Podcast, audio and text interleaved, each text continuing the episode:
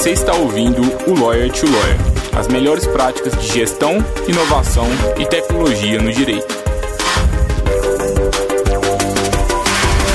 Meu nome é Gabriel Magalhães, bem-vindo ao Lawyer to Lawyer. Olá, advogado, olá, advogada, seja bem-vindo, seja bem-vinda a mais um Lawyer to Lawyer da Law. Meu nome é Gabriel Magalhães e é um prazer estar aqui com vocês novamente. Hoje é um episódio um pouco diferente, um episódio especial, acho que vocês vão gostar bastante. O episódio está um pouquinho mais extenso do que o normal, porque é uma conversa que a gente teve, uma live que a gente fez em parceria com Agilidade no Direito, que se transformou no podcast. O conteúdo está muito rico, é, tá o conteúdo melhor do que muito curso pago por aí. E se você quiser saber mais sobre agilidade no direito, eu recomendo muito que você acompanhe esse conteúdo até o final.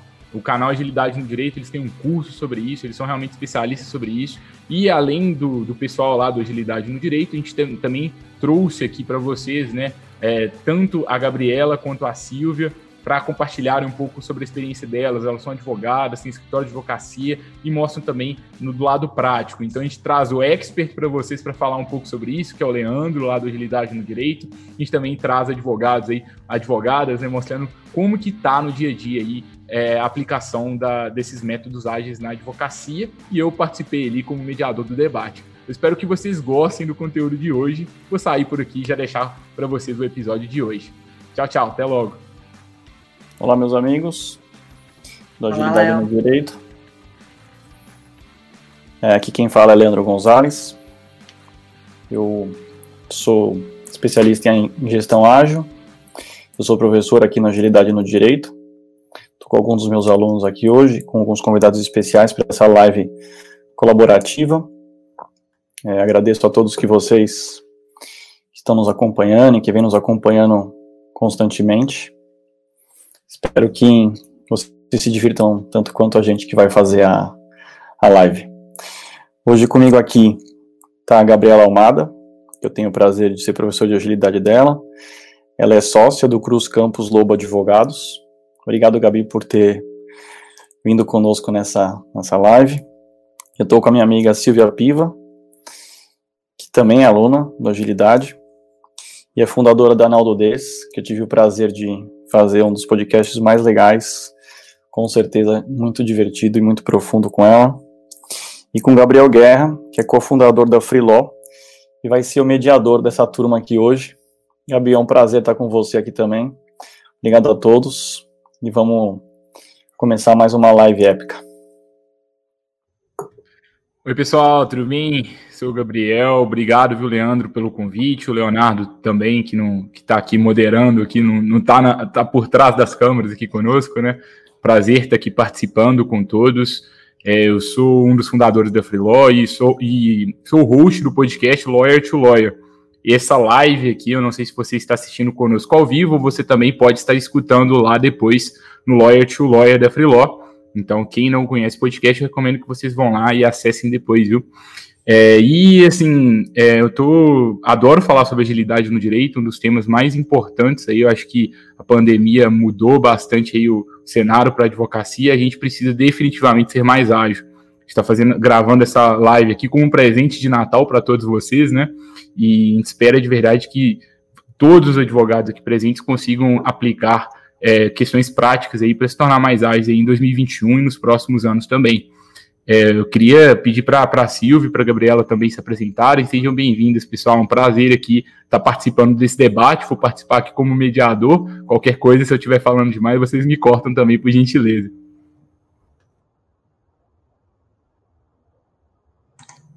Perfeito, Gabriel. Boa noite. A minha inter... Pode falar, Silvia. Nada. É que a minha internet está lenta, então a Gabi falou, desculpa, vai te. Estou muito contente de estar aqui com o Leandro, com o Gabriel, com a Gabriela. Eu sou aluninha do Leandro e eu falo o seguinte: finalizar o ano com idade é para começar 2021 no gás. Então, hoje a gente vai fazer uma live colaborativa mas a ideia é conversar, fazer muitas trocas, né, de informação, de coisas que vêm na nossa cabeça no momento em que a gente repensa a prática jurídica. Eu fundei em 2020 a Naldo Des, para trazer da inquietude pessoal para a advocacia, né? Eu acho que a nossa profissão ela é tão bacana, tão importante, para ela estar tá ainda no ritmo de sono, ritmo sonolenta, né? Como a gente tem visto a, a nossa atividade, a gente precisa trazer realmente algumas visões diferentes e eu acho que a agilidade ela traz muito disso, muito do que a gente gostaria e, enfim, depois eu falo um pouco mais para não atrapalhar a apresentação da Gabi. Fala pessoal, boa noite, bom dia, boa tarde, se vocês forem ver depois no podcast. Sou Gabriela Almada, sou advogada, especialista em processo civil, estou cursando MBA em gestão de escritórios e departamentos jurídicos e sou entusiasta né, da aplicação dos métodos ágeis no, no direito. Né? Descobri agilidade esse ano, ano de pandemia, home office, e aí sobrou algum tempo livre, né, que a gente não estava gastando com trânsito, reservei esse, esse tempo para me dedicar aos estudos, enfim, a curiosidade bateu e aí, graças a Deus, encontrei o Leandro Gonzalez, o Léo no caminho, a Silvia, e agora o Gabriel também, que já estou seguindo ele em todas as redes sociais. E agradeço imensamente o convite, me sinto honrada. Obrigado, Gabriela e Silvia. É um prazer estar aqui conversando com vocês. E quando a gente fala de, na verdade, antes de, de entrar no tema, né? Estou vendo aqui André, Bruno, Patrícia, Sara, Miriam, Esther, Ricardo, Joana, Eduardo, Staci muitas pessoas presentes. Obrigado, pessoal, pelos comentários. Enviem as perguntas e dúvidas aqui no chat, que vai ser um prazer. A gente vai trazer aqui para a gente discutir também. Isso aqui é uma troca, né? A gente está aqui com, como é, expositores, mas ah, seria bem legal que vocês todos aí também trouxessem as exposições, discordassem, concordassem da gente pelos comentários. E quando a gente fala de, de agilidade, Leandro, é, primeiro que, assim, é, é, sexy, né? Todo mundo quer ser ágil na advocacia, todo mundo quer utilizar isso né, na, na, no dia a dia. E, assim, é, todo mundo, muitos advogados acham que são ágeis, é, sem aplicar metodologia ágil, muitas vezes é, ainda com uma gestão ultrapassada. E quando a gente começa a estudar agilidade, a gente se depara com muitas coisas, assim, algumas sopas de letrinhas meio estranhas, né? Scrum, Kanban, é, assim, é, o que, que é o Scrum, o que, que é o Kanban, e para quem que, de fato, é, a gestão ágil pode ser uma realidade? Só para escritório de advocacia, só para departamento jurídico, para quem está trabalhando no poder público? Como que a gente aplica isso na prática? Qual que é a sua visão sobre isso? É a primeira vez que eu ouço falar que agilidade é sexy. Então, já começamos bem. É, agilidade é para todo mundo, na minha opinião. É, eu trouxe agilidade para o direito, porque eu acreditava que ela pudesse servir e eu comprovei na minha vida, na prática, que ela servia, com muito mais entrega, com muito mais qualidade de vida, com muito mais resultado. E como eu sou um, um híbrido de escritório com departamento jurídico, eu posso dizer que eu já testei nas duas searas, tanto como escritório quanto como departamento jurídico, que funciona muito bem. E há diversos casos no mundo de tudo quanto é tipo de ramo, finanças, RH, produção de hardware, produção de software é óbvio, ela veio da agilidade, então isso aí até vou desconsiderar, quem não trabalha com agilidade no software hoje está um pouquinho atrasado. Mas tem banco, tem produção de jato de, de combate, que ficou famoso esse case, inclusive, porque eu lembro que eu assisti um documentário há muitos anos atrás falando sobre agilidade, em que se falava, você não quer testar um, um avião que foi produzido em Scrum, por exemplo. E no caso, sim, um avião de combate foi produzido em Scrum pela Saab e ele foi produzido o avião, não foi produzido o software do avião. A asa foi produzida em Scrum, os testes que aconteciam várias vezes por dia com os pilotos de caça, ou seja, um piloto de caça entrava num avião e voava para testar se o avião estava bom ou não. Então, parece que o Scrum consegue de fato produzir coisas é, complexas. É, serve sim para o público, há estudos em, em departamentos públicos a agilidade sendo aplicada é que para você alcançar agilidade, não da forma como ela era conhecida, em, que seria a definição anterior. A antiga semântica seria fazer rápido. Por isso que você mesmo disse que tem advogado que acha que faz ágil. Assim como tem várias pessoas que pensam que são ágeis, mas quando tenta fazer um alongamento, rompe a virilha. Não, ainda não alcançaram a, o estado de agilidade. É, ser ágil é um estado que você alcança no trabalho em que eu defino como um novo uma nova forma de trabalhar. Você alcança um fluxo de trabalho muito mais suave, você entrega muito mais em muito menos tempo, você para de trabalhar no periférico e trabalha naquilo que realmente é importante, e você entra num estado de reflexão constante, em que você inspeciona e adapta o seu trabalho todos os dias, o tempo todo. Não que você não se foque para fazer o seu trabalho, você se foca, mas o tempo todo no sentido de você entra num ambiente de empirismo em que você passa a ter autopercepção, autoconhecimento, começa a entender a forma como você trabalha e o estado definitivo do seu trabalho ele nunca é alcançado. Você sempre pode melhorar. Isso em qualquer área a gente vê isso. É, a medicina evolui, os automóveis evoluem, os aviões evoluem, tudo evolui. E a, a forma de trabalhar evolui. Não é, é que o objeto evolui. A forma como ele foi construído, os novos materiais, a nova tecnologia, tudo isso é uma nova forma de, de produzir algo. E no direito é a mesma coisa. Então, para você alcançar esse estado de agilidade em que você consegue produzir muito mais em muito menos tempo, com muito mais qualidade, então seriam diversos conceitos. Perceba que a gente trabalha com qualidade total, com o máximo da, da eficiência possível, mas a gente não é obcecado por eficiência, por otimização, mas por entregar muito em pouco tempo. São conceitos parecidos, mas são diferentes. Você precisa praticar algo. Esse algo que é o problema esse desejo de produzir diferente, de trabalhar diferente, acho que é, é onipresente. Hoje, quem está numa estrutura tradicional de trabalho, em qualquer, em qualquer atividade, não só no direito, muitas vezes sente ódio da segunda-feira, que é o, a pessoa começa a chorar quando toca a música do Fantástico porque está acabando o domingo. Ou a pessoa tem o, o depressão pós-férias, porque ela tem que voltar para o trabalho. O que é estranho, porque a pessoa estudou muitas vezes alguns anos para conseguir chegar naquela carreira, naquela profissão, a pessoa suou, entregou muito currículo, fez muita entrevista e pediu muito para Deus para conseguir um emprego, e depois que ela consegue esse emprego, depois que ela consegue se formar naquilo que ela queria, seja advogado ou não, aí eu digo qualquer estrutura tradicional, ela, a, a entropia do trabalho, o ambiente de trabalho, o dia a dia, seja de um hospital, seja de um departamento jurídico, seja de uma empresa de autopeça, seja de uma fábrica, fica um pouco menos agradável do que ela tinha idealizado. E isso vai se corrompendo ao longo do tempo. As pessoas param de criar, as pessoas param de inovar, param de produzir conhecimento e, e, se automatizam. Então, aquilo que um robô pode fazer foi automatizado. Aquilo que o robô não pode fazer, a pessoa meio que faz no lugar do robô. E poucos são aqueles que pensam. O que é uma mentalidade que ajudou muito, porque a gente pensa numa mentalidade de, das pessoas há um século atrás, ou um pouco mais, eram do campo, semi-analfabeta, sem nenhum tipo de especialização, então era ultra importante especializar as pessoas para conseguir dar produção, para dar escala, o capitalismo cresceu em cima disso. Só que no século XXI isso ficou um pouco ultrapassado, a gente está falando hoje de uma massa enorme de pessoas que são profissionais, formadas em algo intelectual, como nós que somos advogados. Então, para você alcançar essa agilidade, não basta você querer. Todas as estruturas estão sentindo essa fadiga. E aí, o que, que você faz? Você tenta algo diferente? Você vai ser menos duro no seu trabalho? Você vai estudar mais? Você vai se especializar mais? Na verdade, o conhecimento a gente já tem. Nos últimos 10, 15 anos, a quantidade de pessoas que se formaram, por exemplo, no direito é enorme. A gente tem quase 2 milhões de advogados. A quantidade de pessoas que é mestre, doutor, especialista, especialização praticamente todos hoje em dia que estão entrando no mercado de trabalho vão procurar algum tipo de especialização, diferente dos anos 90, no começo dos anos 2000, que alguns faziam. Então não é falta de conhecimento jurídico, é falta de uma estrutura de trabalho.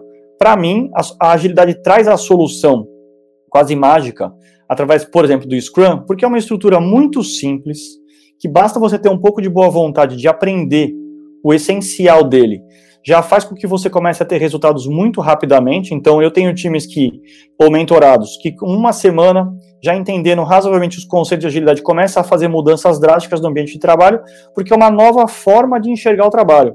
Então, quando você está imerso na forma tradicional, ortodoxa de trabalhar, você sequer vê problema nas coisas. Você acha normal fazer aquele trabalho repetitivo, que não tem esforço intelectual algum, porque sempre foi assim e é assim que tem que ser feito.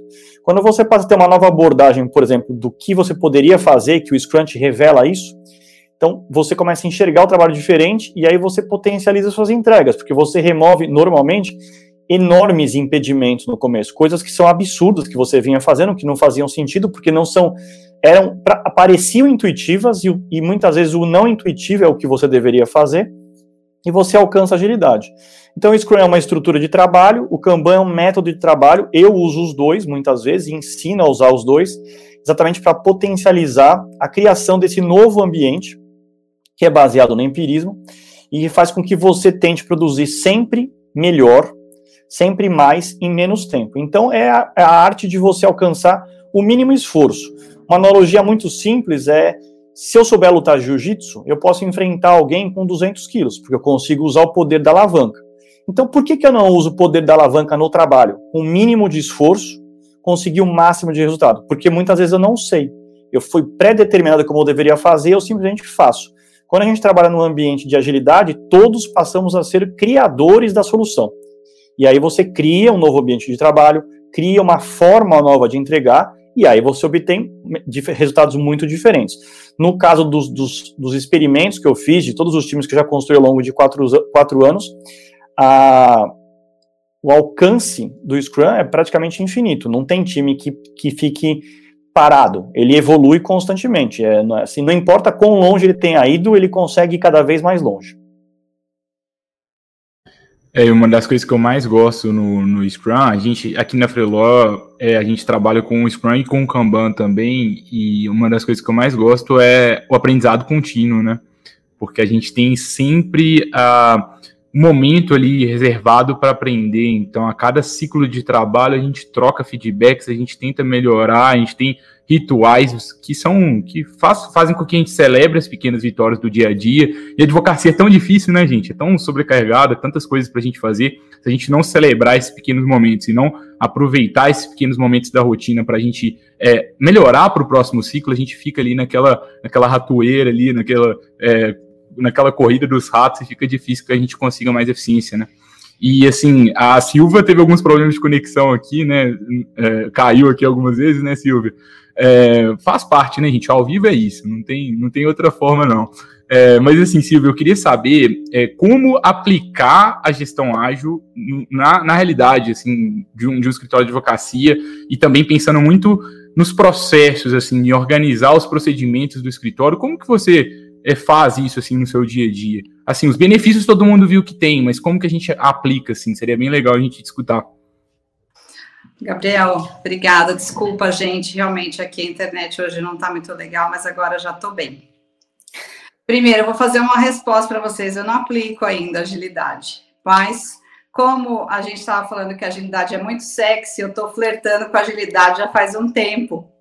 E estava flertando por outros canais, né? Eu estava realmente tentando entender, porque como eu estudo já há um bom tempo a complexidade, que é você entender as dinâmicas do conhecimento, enfim, como são as relações dentro de um ambiente complexo, a forma pela qual a gente trabalha hoje, ela não dá conta mais de responder a essa complexidade. A pandemia é um exemplo claro disso. Se a gente acha que tudo é muito determinado, a pandemia veio mostrar para a gente que não, que nada do que a gente programe exatamente vai necessariamente acontecer.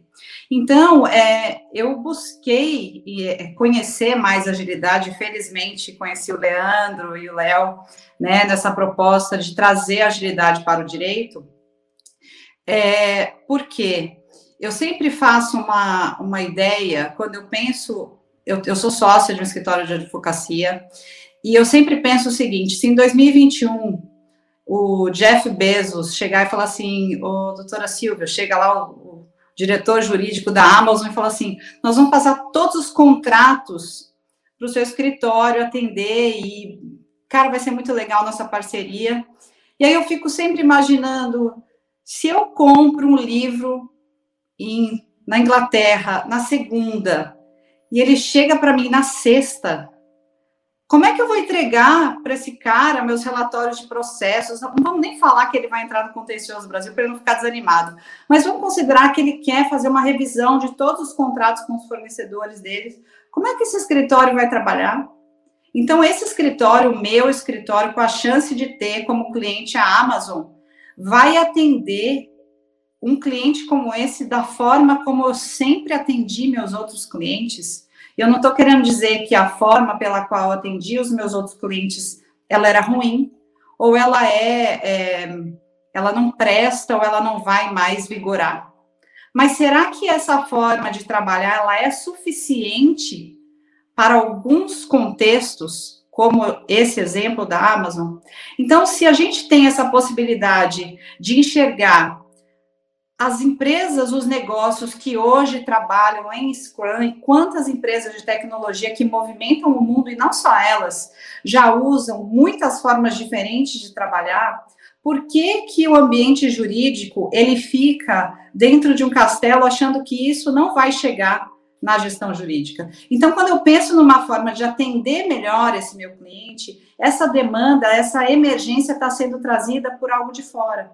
E eu, eu falo ainda da Amazon como um exemplo para eu, é, eu enquanto advogada atendendo Jeff Bezos e companhia, mas eu fico muito pensando que a Amazon já está com um pezinho nos serviços legais. Né? O ano passado eu estava em férias é, e eu sempre falava isso. Bom, será que é o iFood? Porque a gente fica sempre olhando o nosso concorrente, a gente não olha uma emergência vindo de outros lugares. Nunca ela vem de um ambiente assim tão tradicional. E hoje a gente pode dizer mais do que nunca, né? A gente tem tantos exemplos aqui concretos de que coisas aconteceram. E a gente lá no escritório, sei lá, fazendo planejamento estratégico, comendo seu queijinho, tomando seu vinho, né? O Leandro de dar o exemplo, tomando um uísque com charuto, fazendo o planejamento estratégico do ano que vem, e de repente vem a Amazon e fala assim: olha, Silvia, enquanto você está de férias aí fazendo planejamento do escritório, eu vi que o, o, os serviços jurídicos são tão ineficientes, mas eu tenho uma condição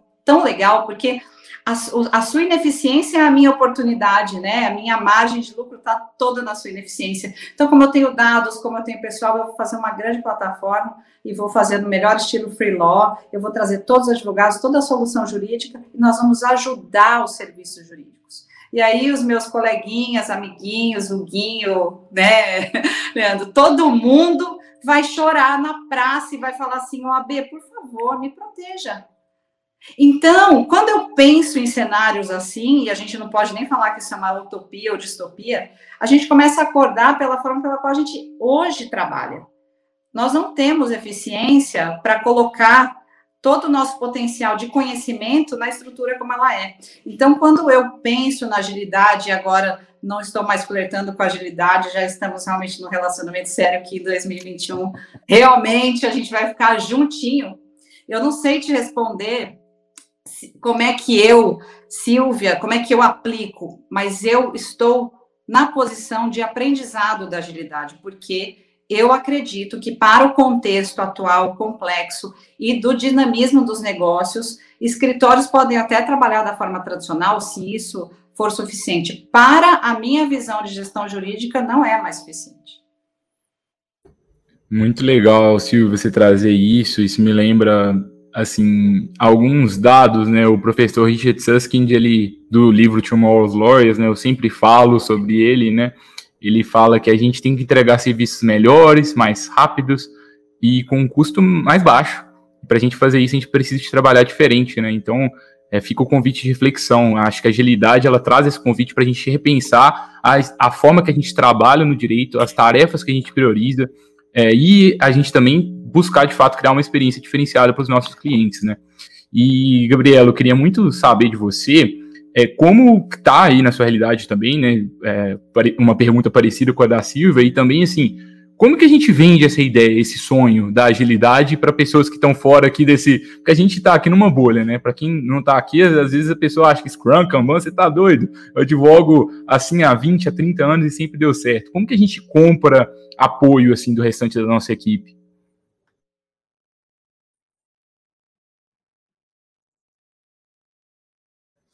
É, você está mutada, Gabriela, a gente não está te escutando. Perdão, Gabriel. Estava aqui no mute para não atrapalhar vocês. Primeira pergunta, Gabriel, assim, iniciando a sua, a sua pergunta é: está bacana como vocês estão trabalhando hoje? Como a gente está trabalhando hoje? Está todo mundo feliz, satisfeito, entregando resultado, entregando valor, seu cliente está feliz da vida, todo mundo consegue sair todo dia no mesmo horário, está tendo uma vida tranquila então, se tá tudo bem, fecha o computador, vai tomar cerveja, você zerou a vida, parabéns.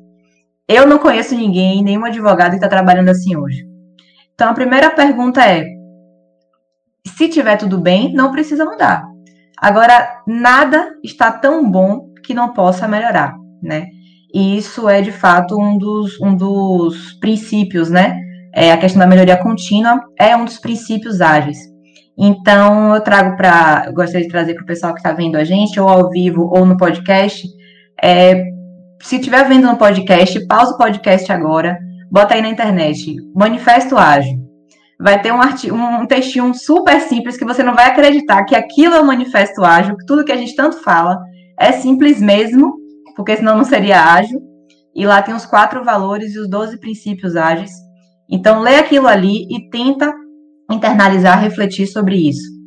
Então, eu poderia trazer que todos os princípios ágeis são diferenciais para a gente aplicar na nossa equipe, no nosso time jurídico.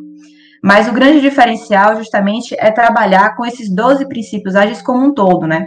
Então, como princípios, e nós advogados sabemos exatamente o que significa ser um princípio, né? Que justamente eles convivem de forma harmônica, equilibrada, você não pode escolher um em detrimento do outro. Eles são princípios, então eles convivem juntos e só faz sentido se você compreender eles como um todo. Então, dá uma lida no manifesto ágil, reflete sobre aquilo e vê como a gente, advogado, pode trazer isso para a nossa realidade. Mas se eu for destacar, né, algum desses princípios seria justamente como, como Silvia já colocou, é, e, e Leandro também sempre, sempre fala, é a satisfação do cliente, né, é o, o foco no cliente, e mais do que o foco no cliente, é o foco do cliente, é você exercitar a empatia da forma mais genuína e se colocar no lugar do outro e entender o que o cliente quer, entender o que o cliente deseja. E aí sim, essa, essa razão da brincadeira no jogo de palavra, né? O foco no cliente, que tanto se fala, mas a gente dá um passo à frente e tenta é, compreender o foco do cliente. Um outro princípio também que eu, que eu destacaria é justamente essa formação, perdão, essa promoção de uma forma de trabalho colaborativa, autônoma e com capacidade de auto-organização da equipe, né? É, é, sair um pouco dessa lógica de uma gestão baseada no comando e controle e você liberar a sua equipe para trabalhar. Afinal de contas, todo mundo é advogado, todo mundo teve a possibilidade de ter a mesma formação jurídica, de ter lá seus cinco anos de, de faculdade, de ter suas especializações. Então, os gestores têm que se desapegar um pouco do comando e controle. E como eu, como eu brinco às vezes, assim, de, deixa o menino jogar. Então, deixa, deixa o júnior jogar, deixa o estagiário jogar, deixa a galera brincar realmente, porque vai vir certamente muita coisa boa dali. E foco na melhoria contínua, né? Então, você tem que ter sempre aquela formiguinha agoniando você ali dentro, que por mais que esteja bacana, normalmente a gente não convive num grande caos, embora o caos exista. A gente está num ambiente legal, está no escritório bacana, o cliente elogia, mas tudo pode ser melhorado. Então, é um dos princípios também, é justamente esse foco na melhoria contínua.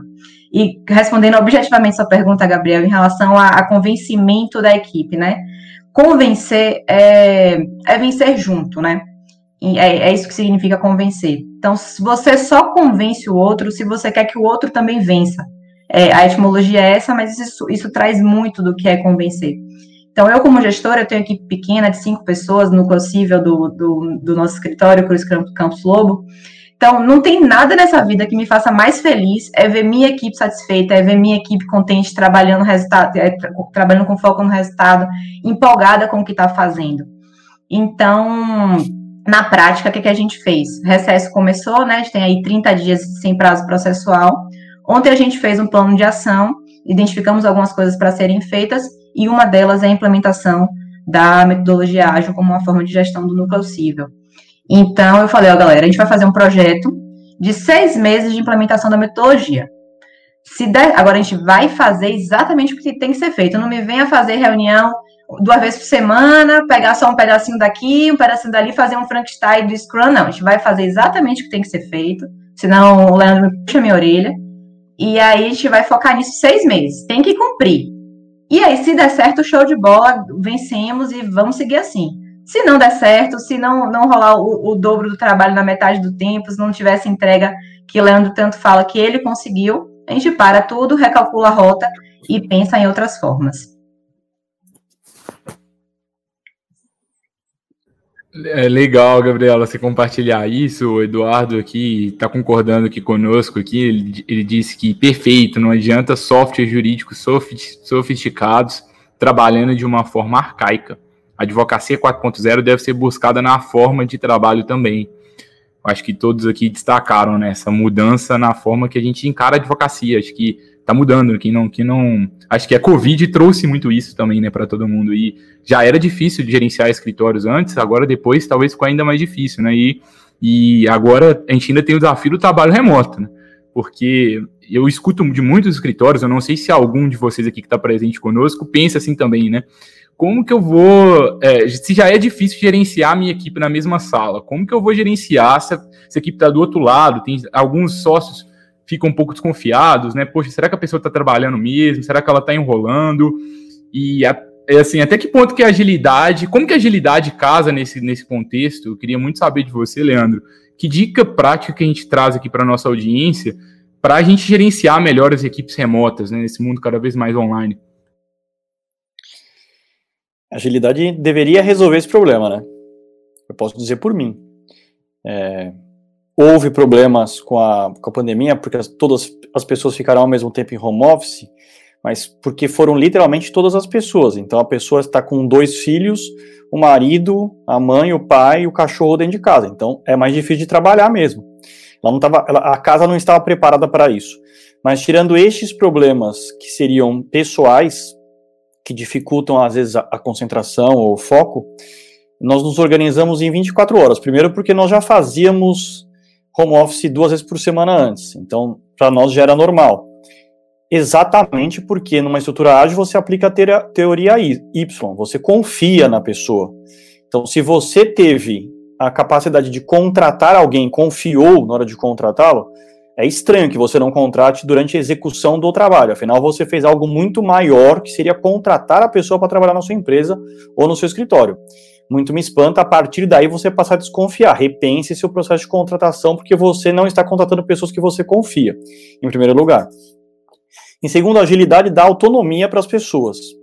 E um dos valores do Scrum, por exemplo, é o compromisso. Então, as pessoas têm um compromisso com a entrega, não elas apenas individualmente, mas o time. Então, quando você fala que os gestores têm dificuldade de gerir durante a pandemia, aliás, você disse que já há dificuldade no dia a dia com o campo visual, as pessoas lá presentes. Imagine com elas distantes. Depende do que você chama de gestão, por exemplo. No meu caso, minha gestão não é controlar o que adultos, melhores do que eu no que fazem, estão fazendo. Eles são as pessoas, eles são os artistas. Então, ainda que eu não compareça para o jogo, eu imagino que eles vão jogar, eles vão aparecer todos com o uniforme correto, vai ter 11 jogadores em campo e será futebol a partida. Então, no trabalho é a mesma coisa. Durante a pandemia, é, o pessoal ficou preocupado, dava para perceber, mas não nas nossas na, nas áreas que eu cuido, dos meus times, porque a gente já desempenha nosso papel todos os dias com profissionalismo. Eu sei que as pessoas são profissionais, mas tem a eterna sombra do será que se eu não olhar, ele não vai fazer? Talvez sim, sabe por quê? Porque talvez ele só faça o que você mande. E aí, na ausência de comando, ele não faz ideia do que ele tem que fazer. Ou porque a vida dele é tão insuportavelmente chata com o que ele tem que fazer, que talvez ele consiga ali um momento em que ele não faz nada, ele se sente livre para não fazer nada. Fazer o seu com compromisso seu e do time. Então pensa num time de cinco pessoas. Essas cinco pessoas trabalhando com compromisso forte, focadas, também é um hábito, porque a disciplina é um hábito. Então a agilidade resolve essa questão da, do home office, pode estar em. Difícil se tiver em vários fusos horários diferentes, porque daí as pessoas não poderiam se falar. Mas o Brasil tem fuso horário de uma hora, duas, a depender da estação do ano. Então não é um grande problema. É, resolve porque as pessoas, a base de trabalhar em Scrum, por exemplo, são times com autonomia. Então, vou, eu, no meu caso, que sou Product Owner, as pessoas sabem, porque tem transparência, tudo o que precisa ser feito, as pessoas decidem o que vão fazer com base no que está no Product Backlog, ou seja, quais são as prioridades, o que deve ser feito durante o sprint. Elas se comprometem pessoalmente a fazer e em time. E um cobra o outro. Acontecerá eventos ao longo, acontecerão eventos ao longo da semana, que vão, ou ao longo dos 15 dias, por exemplo, que colocarão em risco aquilo que foi planejado? Sim, e as pessoas vão rever o tempo inteiro. Por isso que a gente trabalha sempre inspecionando e adaptando o trabalho. É possível todo mundo trabalhar em home office? É. É recomendável? Eu não sei responder. É gostoso se encontrar, é bom confraternizar, é bom fazer um planejamento junto, é bom ver a expressão da pessoa, todo mundo poder se interromper ao mesmo tempo e não como aqui. Aqui, se a Gabi quiser falar, ela vai esperar eu terminar de falar. Em uma reunião presencial, ela atravessa a minha frase no meio e ok. Então, as interrupções presenciais são bem mais legais, porque a gente pode brigar com mais vontade, a gente pode é, concordar com mais, mais prazer. A interação humana fica melhor. O Zoom por melhor que ele seja, ele não é a interação humana ainda. Mas precisa trabalhar todo dia no mesmo local, porque o que vai acontecer? Uma hora a pandemia vai acabar, é o que todos esperamos, né? Um dia vai terminar. E aí vai ter no começo, provavelmente, ah, já que todo mundo trabalhou um ano dentro de casa, então, ah, dá pra gente agora, agora, em 2022, quem sabe a gente colocar aquele dois dias, um dia de home office. Dois não, dois é muito radical. Muito embora todo mundo trabalhasse todo dia de home office, vamos agora voltar com uma rotina de eu te controlo só quatro dias da semana é o que a gente tem que pensar, se realmente precisa, especialmente para quem está como eu em São Paulo. Sim, demora duas horas, às vezes, para chegar em algum lugar. Então, tem dias que você gasta mais tempo se deslocando. Ah, eu vou até a Faria Lima numa reunião. Aí você vai numa reunião, demora duas horas. Agora eu vou voltar para a sede, daí demora mais uma, mais uma hora. Agora eu vou para Barra Funda, mais uma hora. Aí, de oito horas do dia, quatro eu passei dentro de um carro. Eu, eu converso mais com o taxista do que com o advogado, por exemplo. Se eu ficar duas horas no táxi, minha reunião com o taxista é maior do que a que eu fui. Precisa.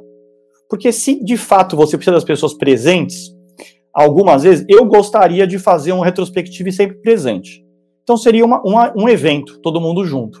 Eu não gosto de fazer reunião mista, por exemplo. Ah, tem cinco pessoas presentes e uma ausente. Porque o cara que está ausente é meio que esquecido, coitado. Ele fica na tela lá, sem ninguém falar com ele. A gente não está muito. Por mais preparação que a gente tenha, ainda não é ideal. O cara não se sente incluído. Eu fiz reunião que se alguém falasse da minha esquerda no laptop, eu ouvia. Se falasse de trás, eu não escutava. Então o meu chefe ficava virando o computador para quem falava para eu poder me sentir parte da reunião. Então, assim, presencial ou não presencial, a gente tem que se adaptar. Eu acho que a agilidade ela muda isso completamente. É disruptivo nesse aspecto. Porque se as pessoas têm autonomia, você passa a confiar que elas vão fazer o trabalho. Então, eu sou gerente jurídico. A Silvia é sócia. A Gabi acho que é coordenadora da, da área. Bom, teoricamente, nós não deveríamos cuidar dos processos ou das consultas específicas, porque nós temos função de gestão. Não interessa se a gente é gerente, se é sócio X ou coordenador. A gente tem uma função de gestão. Então, quem tem que advogar? Os advogados que estão ali na linha de frente.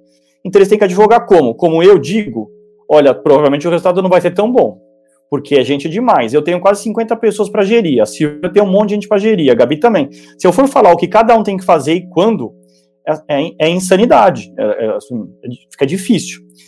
A gente tenta fazer isso, certamente. Eu já fiz isso várias vezes antes de descobrir agilidade. Funciona às vezes sim, às vezes não.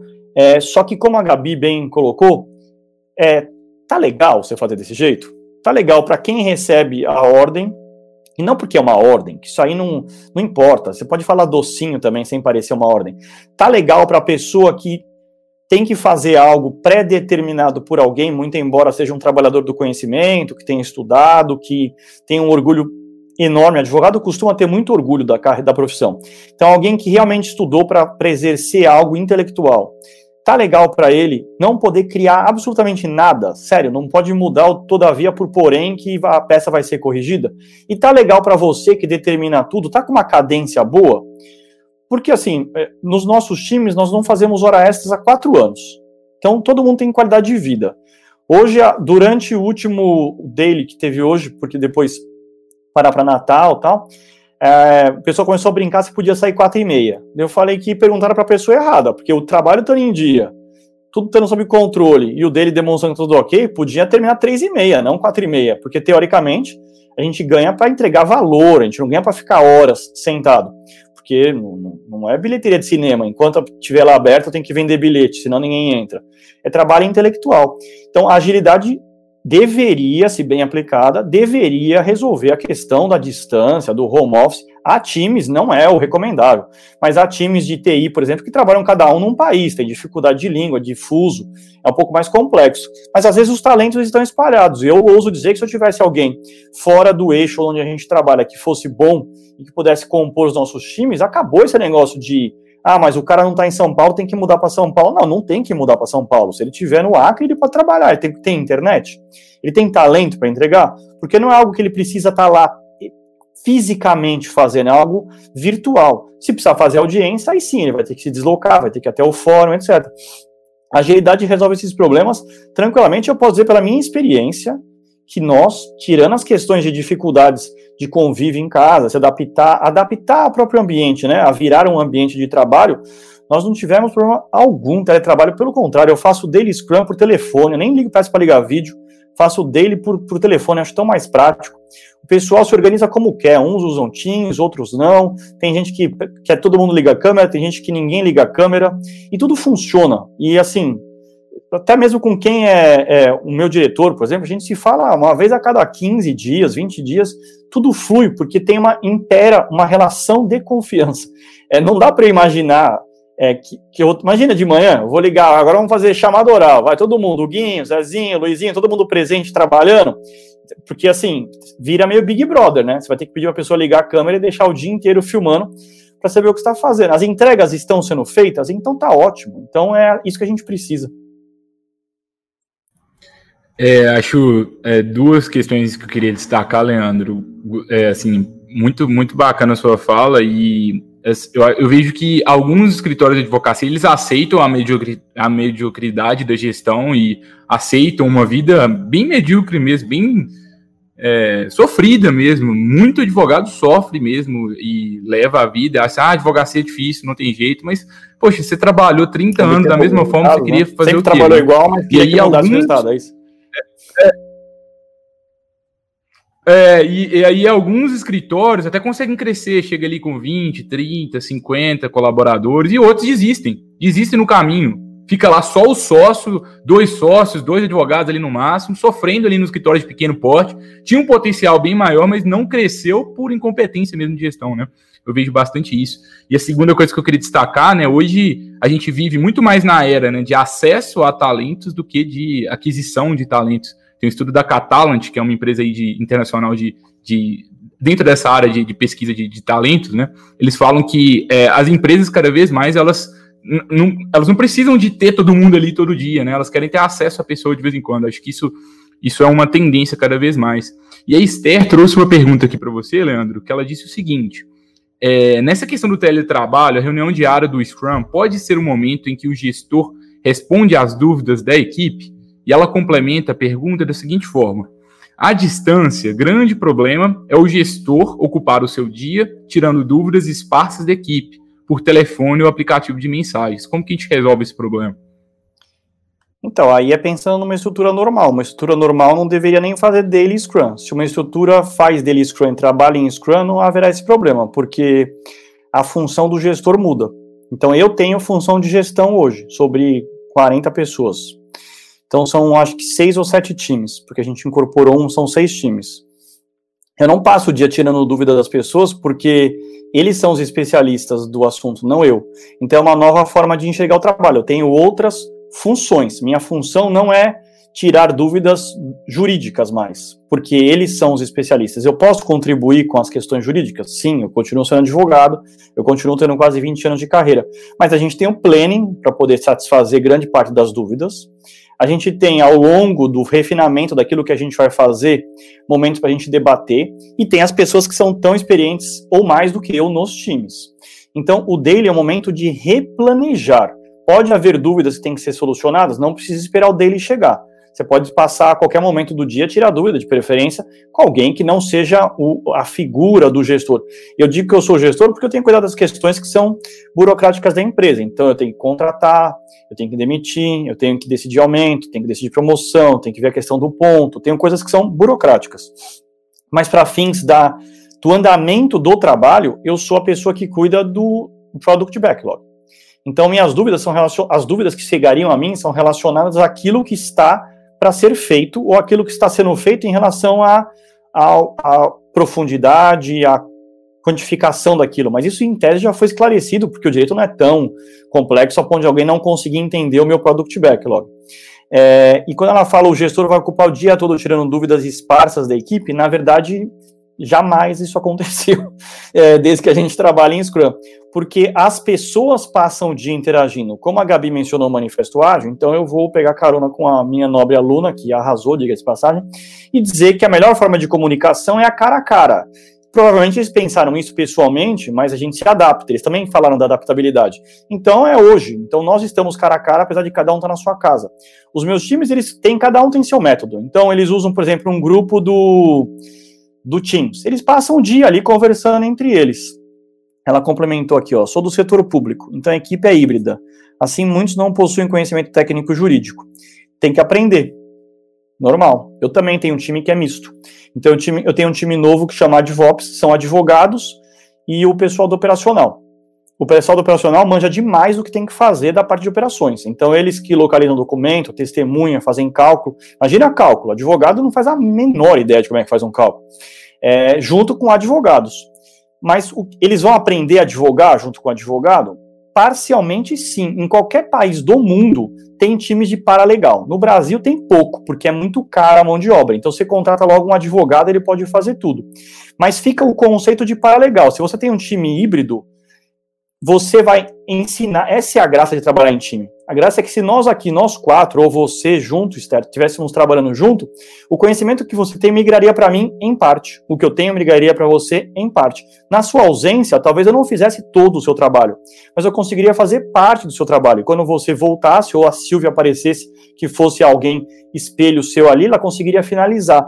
E o Scrum é estar juntos, conectados. Então, essa ideia de fases de um procedimento que ao final se unem, ela é rompida. Na verdade, o que você tem é um time trabalhando em uma entrega ao mesmo tempo. Então é no artigo New Product Development Game de 86, todos at atacando como se fosse um time de rugby, não a corrida de revezamento. Então eu faço o meu, passo para você, que faz o outro, passa para o outro.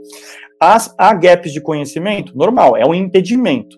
Você precisa ter só advogados no time? Não. Então, esse time, por exemplo, que é uma mistura de advogado com operacional, não é um time jurídico, não é um time de legal ops. Ele é um time novo, ele é um time, por isso que chamei de advops. E eles evoluem absurdamente. As pessoas sequer se conheciam. Não é que as pessoas não conhecem o métier uma da outra. As pessoas nunca tinham se visto na vida. Algumas se conheciam só de telefonema ou de e-mail. E as pessoas produzem em oito semanas quase 600% a mais de trabalho que elas produziam na primeira semana. Por quê? Porque elas aprenderam juntas a trabalhar. Então, provavelmente, o conhecimento que eu tenho de direito constitucional, de processo civil, não serviria muito para o meu time se eu fosse trabalhar como advogado. Mas depois de algumas sprints, eu estaria aprendendo junto com eles o que eu tenho que fazer, eles aprenderiam comigo, eu não conseguiria substituir o advogado, mas conseguiria contribuir. E aí a dúvida é solucionada pelo próprio time. Aqui, o problema é que quando você separa, aí o único ponto focal é o gestor. Ele é o pivô. O gestor passa a ser a pessoa que fala com A, B, C, D, E. O A, B, C, D não conversam um com o outro. Então, quando você tem um time, a responsa é do time, o problema é do time e as comunicações são 99% entre as pessoas que estão compondo a, a, a produção intelectual. Se elas têm algum gap, elas vão auto-solucionar esse gap, porque elas são autogeríveis, elas fazem autogestão dela, inclusive desses gaps. Talvez o gestor passe a fazer, nesse caso, uma função maior, que é ver de fora o jogo e analisar onde estão. Por exemplo, ele vai fazer a questão do treinamento, ele vai conduzir, se ele for o Scrum Master, ele vai conduzir o retrospectivo vai abordar essas questões. No review, ele vai trazer onde foram os erros, onde a gente poderia melhorar. Ele vai trazer toda a corporação, RH, ou seja lá qual for, quem for o chefe de sessão, para poder melhorar ali o ambiente de trabalho, o conhecimento das pessoas. Mas o time é o grande produtor de conhecimento e as pessoas trocam demais. Isso é mais humanizador. Pouco importa se a pessoa é advogado, se não é. Ouso dizer que qualquer um, tá? Pode colocar, se você quiser colocar secretário no time, pode colocar, ela vai aprender muito e não vai precisar mais só fazer telefonema, já que hoje ninguém usa telefone mesmo. É, legal, Leandro. E hoje, assim, hoje a gente teve uma reunião de, de fim de ano aqui com a nossa equipe, né? E uma das, das colegas aqui da Freeló, ela falou assim, Gabriel, vou confessar que quando vocês falaram que a gente ia ter reunião todo dia, eu falei assim, gente, que tanto de reunião, para que, que isso tudo? Será que isso realmente vai ser necessário? E é engraçado, né? Porque quando a gente não formaliza essas, esses momentos para a gente justamente resolver essas dúvidas, acontece esse problema que a Esther trouxe, né? Esse problema é a causa é, na verdade, a falta desse, desse, tipo de alinhamento diário e alinhamentos quinzenais ou semanais que o Scrum propõe, por exemplo, elas, isso faz com que o sócio seja interrompido toda hora. Então, se você não institucionalizar, não colocar como forma de ritual no seu, na sua rotina essas reuniões, você vai ser interrompido mesmo. É justamente para a gente ter esses, esses momentos específicos para retirar os impedimentos que a gente diminui a interrupção, né, Leandro? Não sei se você concorda. Sim, você, a, a, os eventos do Scrum, ou as cerimônias, como alguns, alguns chamam, elas existem exatamente para que haja sempre fluidez do trabalho. Então, você, quando você não faz planejamento nenhum, certamente vai dar problema durante o dia que você vai ter que resolver, afinal, você não planejou nada. Então, se, enfim, seja o que Deus quiser. Quando você faz algum planejamento, vai dar problema. Só que uma boa parte você já anteviu durante o planejamento. E você fazendo replanejamentos todos os dias, que é para isso que o Daily Scrum serve, para você simular um review, retrospectivo e um novo planning, você vai fazer destravar o trabalho.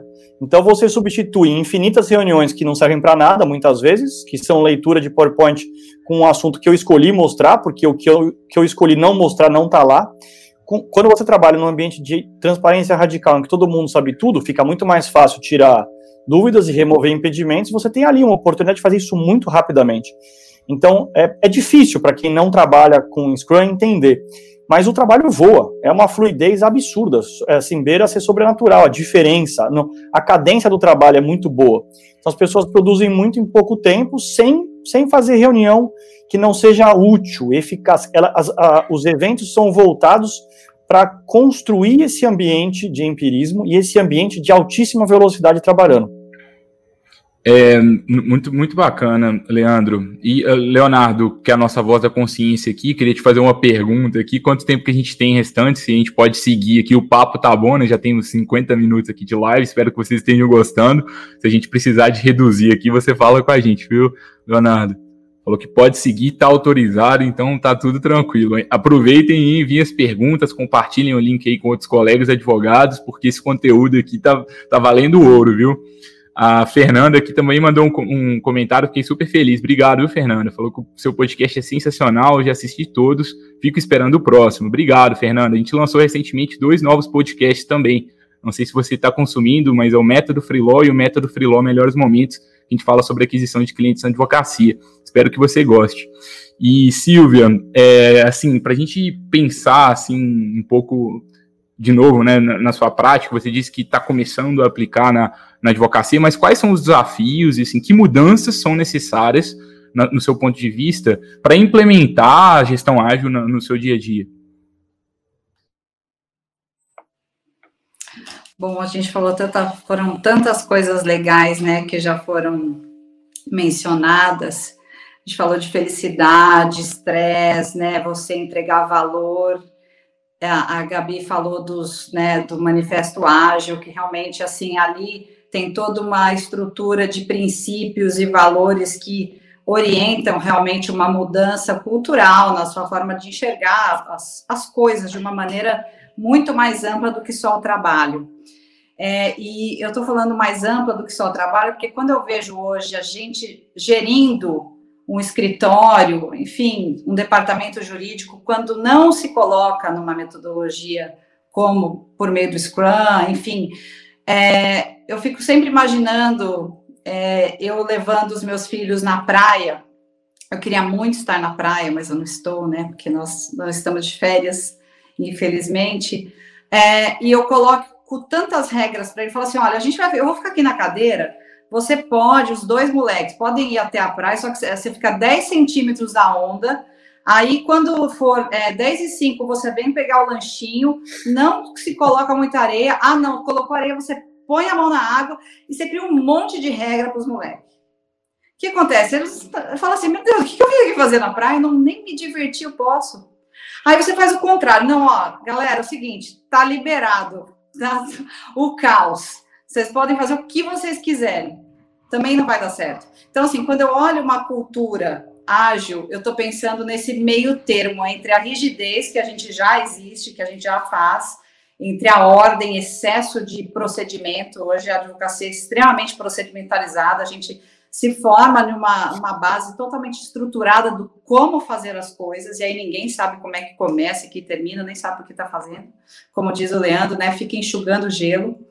e ao mesmo tempo você é, tira o caos, porque o caos, se você não tiver um mínimo de estrutura de como fazer um trabalho, você também não traz nenhum valor para o seu cliente. Então, quando eu penso em implementar alguma coisa, eu sempre penso nesse equilíbrio, porque justamente até por conta, a gente fala muito do Covid, porque a gente está vivendo isso, mas os times que estavam totalmente rígidos e procedimentalizados mostraram que eles não têm adaptabilidade nenhuma numa situação como essa. Então, quando você trabalha na auto-organização, na flexibilidade, na confiança, primeiro que você traz para esse indivíduo, que é um trabalhador do conhecimento, algo que ele fala assim: eu posso realizar isso, ele se sente capaz. E eu acho que a felicidade não é, e a gente sabe muito que no trabalho não adianta você garantir os seus lindos bônus de final de ano, as pessoas não são movidas a só aspectos financeiros. Elas precisam de um, de um bom, assim, um, um princípio muito importante para trabalhar. Elas pre precisam sentir que elas estão fazendo a diferença. Eu acho que dentro de um Scrum você consegue trazer essa possibilidade dessa pessoa cada dia construir um tijolinho. Lá na frente ela consegue ver e falar assim, pô, a gente em um time construiu um muro. Então, acho que assim, uma, um dos grandes desafios é primeiro rolar esse desapego de que excesso de procedimento, Ixi, a, a Silvia. Eu, eu vou completar aqui por, por ela aqui, né? Ela caiu aqui, para quem não, não tá conosco ao vivo, mas eu acho que esse excesso de desordem muitas vezes é, acaba que prejudica um pouco a eficiência na advocacia, né? A Miriam complementou aqui conosco, enquanto a gente aguarda a Silvia voltar, né? Ela disse que o agilismo prova que planejar não é perda de tempo. Verdade, né? Acho que é, se a gente não planeja, justamente acontece o que a Esther trouxe aqui também, né? Aí, aí a gente fica sendo interrompido toda hora. E toda vez que a gente é interrompido, a gente demora muito tempo para voltar ali a atenção, né? É, acho que eu não sei os dados aqui de cabeça, vocês que são mais experientes aqui do que eu com, com agilidade, né? Vocês vão provavelmente vão saber. Acho que é mais de duas horas, às vezes, para você voltar com concentração, né? E enquanto a Silvia não, não volta, é, eu queria saber. Planejar só para a gente não deixar, para quem vai nos claro, ouvir, é, planejar ciclos curtos. Porque tem quem gosta de passar seis meses planejando também e não chega em lugar nenhum. Quando você termina o planejamento, já pereceu. Não precisa mais entregar porque já perdeu o prazo. Então, planejar é bom, mas planeje frequentemente ciclos curtos. Então, o Scrum, no máximo, 30 dias. Eu mesmo não. O maior sprint que eu já trabalhei é de 15 dias porque o horizonte é, traz uma imprevisibilidade absurda e uma instabilidade muito grande. Então, planejar é fundamental para qualquer tipo de empreitada, não importa o que seja, desde um, de um jogo de dama até você fazer um foguete. A questão é, você vai planejar quanto? Porque se você fizer ciclos curtos, como na startup enxuta, por exemplo, você vai fazer pequenas hipóteses. Então, planeja ciclos curtos, e replaneje constantemente, por isso o Daily Scrum. Então, no caso de quem faz uma sprint de uma semana, você planeja durante uma horinha, depois todos os dias você gasta 15, investe, melhor falando, 15 minutos em refazer o seu plano. Por quê? Porque nós estamos trabalhando de, com pessoas, com coisas para pessoas. Então, nossos clientes são pessoas e somos pessoas produzindo. Então, é só interação humana, basicamente. Então, vai dar complexidade, você vai planejar errado, você vai errar a execução, você vai enfim, perder seu foco, como o Gabi disse, e aí você vai, por qualquer motivo que seja, precisar replanejar. Então, planejar é importantíssimo. O que, que a gente faz muitas vezes? A gente se engana. A gente acha que, como não dá para planejar tudo, e de fato não dá mesmo, então a gente não planeja nada. Ou então a gente acha, não, eu vou tentar planejar tudo dessa vez para nada dar errado. Daí você planeja tudo e tudo dá errado. Então a gente tem que sair dos extremos, que é gestão de projetos. Então você planeja tudo de A a 5, depois você pega o porrete, cobra todo mundo para cumprir no prazo do jeito que você planejou, porque o plano passa a ser mais importante do que a entrega. E não é. O importante é a entrega. Então, se você planejou errado, replaneja. A questão é que você gastou tanto tempo planejando que você não quer replanejar. Você vai fazer, nem que seja na marra ou você não planeja nada. Então vamos sair um pouco desses extremos e planejar com sabedoria. Planeja ciclos curtos e replaneja constantemente. Como a gente faz na maior parte das coisas da vida de forma intuitiva. A questão é que quando entra no trabalho, tem diversos fatores que, que é o envolvimento social que você não quer falar que errou, você não quer falar que não consegue antever o futuro, muito embora a gente saiba que não dá para antever o futuro, senão, enfim, todo mundo seria Sheik de Abu Dhabi, então é, é difícil. Desculpa, Gabi, te interromper, mas aqui é planejamento é uma eterna, uma eterna briga entre planejar nada ou planejar tudo, e na verdade é o planejar curto. Gabi, antes de passar a palavra para você, o Lázaro fez um comentário aqui também, ajudou a gente aqui a complementar a Silvia, né? Que a Silvia caiu, mas a gente teve a colaboração de todo mundo. Isso que é legal da gente fazer ao vivo. Ele falou que a conclusão da Silvia, segundo o Lázaro, seria oferecer um propósito maior para a advocacia, para os nossos clientes. Acho que é, acho que estava tá, bastante conectado. Obrigado, Lázaro, pela contribuição. É, e Gabi, assim, o que, que, que, você traz assim da sua experiência assim, sobre isso para a gente? É, acho que muitos advogados, né? Todo mundo quer ser mais ágil, mas nem sempre a gente tem tempo para é, para conseguir de fato aplicar metodologias ágeis no dia a dia. É, e a falta de tempo, a sobrecarga de trabalho, já estou com tanta coisa para fazer. Como é que eu vou mudar meu, minha, minha forma de trabalho? Sabe? Como que a gente consegue é, começar assim? Perfeito, Gabriel. Então, gente, hoje são 23 de novembro, de dezembro. Nós temos aí quase 30 dias sem prazo processual. Então, não tem desculpa. A hora é agora. Sem brincadeira. A gente sabe a diferença que isso faz. Então, já que a gente tem esse foco na de trazer questões práticas mesmo, é, essa live vem de, como um presente de Natal, não é à toa. Então, assim, e também essa live tem um propósito de despertar, né? Não tem receita de bolo, como o Leandro sempre traz. Pessoas estão no quadrante da complexidade. Tudo que a gente traz é, é, envolve pessoas, seja os nossos colaboradores, seja os nossos clientes, nossos gestores, nossos advogados. Então, a gente tem esse momento precioso, que são esses 30 dias, que a gente consegue voltar o nosso olhar para o estudo da metodologia ágil. Não é uma live e dois vídeos no YouTube que vão te trazer tudo que você precisa saber. Infelizmente, é, tem que trazer essa má notícia. É, a gente precisa estudar um pouquinho mais. Então, assim, não é fácil, tá? Realmente não é fácil, mas se fosse fácil, todo mundo faria. Então, estudar agilidade é uma delícia, a cabeça abre, ainda mais a gente que é advogado, que vem com uma formação absolutamente dogmática, que a gente não faz ideia do que significa nem gestão, imagine uma gestão ágil. Então, realmente é um salto tremendo, é, mas a gente está aqui justamente para tentar divulgar isso que não é nenhuma novidade. Primeiro, é, também outra coisa que eu queria deixar muito claro para quem está ouvindo, não é moda, não, não é um papo que a gente está que está surgindo agora como uma, uma um pó de assim, uma mágica que vai, que vai acontecer, não é isso. Isso já está sendo aplicado, essa metodologia está sendo aplicada há mais de 30 anos, como o Leandro sempre traz. As maiores empresas do mundo aplicam. Na última aula que a gente teve, eu falei, Léo, quais são as empresas, pra, quando eu falar com minha equipe, né? A primeira coisa que eu quero trazer é quais são as empresas que a gente sabe que são referências que aplica Scrum. O Leandro respondeu, todas as empresas milionárias que você conhece, que é referência em qualquer coisa, ela se organiza dessa maneira. E não é do, do dia para a noite que você que você aplica isso. E não é só do dia para noite que você aplica isso, porque não é só metodologia. É princípio, é valor. Então é mudar realmente a mentalidade. Então, primeira coisa, primeira dica prática, vai para os valores, vai para os princípios, compreende, eu estou sendo repetitiva, mas isso é muito importante, não adianta só fazer toda o, todo o framework do, do Scrum, por exemplo, que vai te dar um norte bacana, mas só cumprir tabela não vai dar o resultado. Então, é a mudança de comportamento, é, é, é uma diferença de como você olha, quando você se depara com um problema e fala, como é que eu vou resolver isso? Aí você puxa na sua caixinha lá, qual é o princípio, qual é o valor que eu consigo aplicar para resolver isso da melhor maneira possível. Então, tem uma série de dificuldades de, de implementação, porque a gente está mexendo em fluxo de trabalho.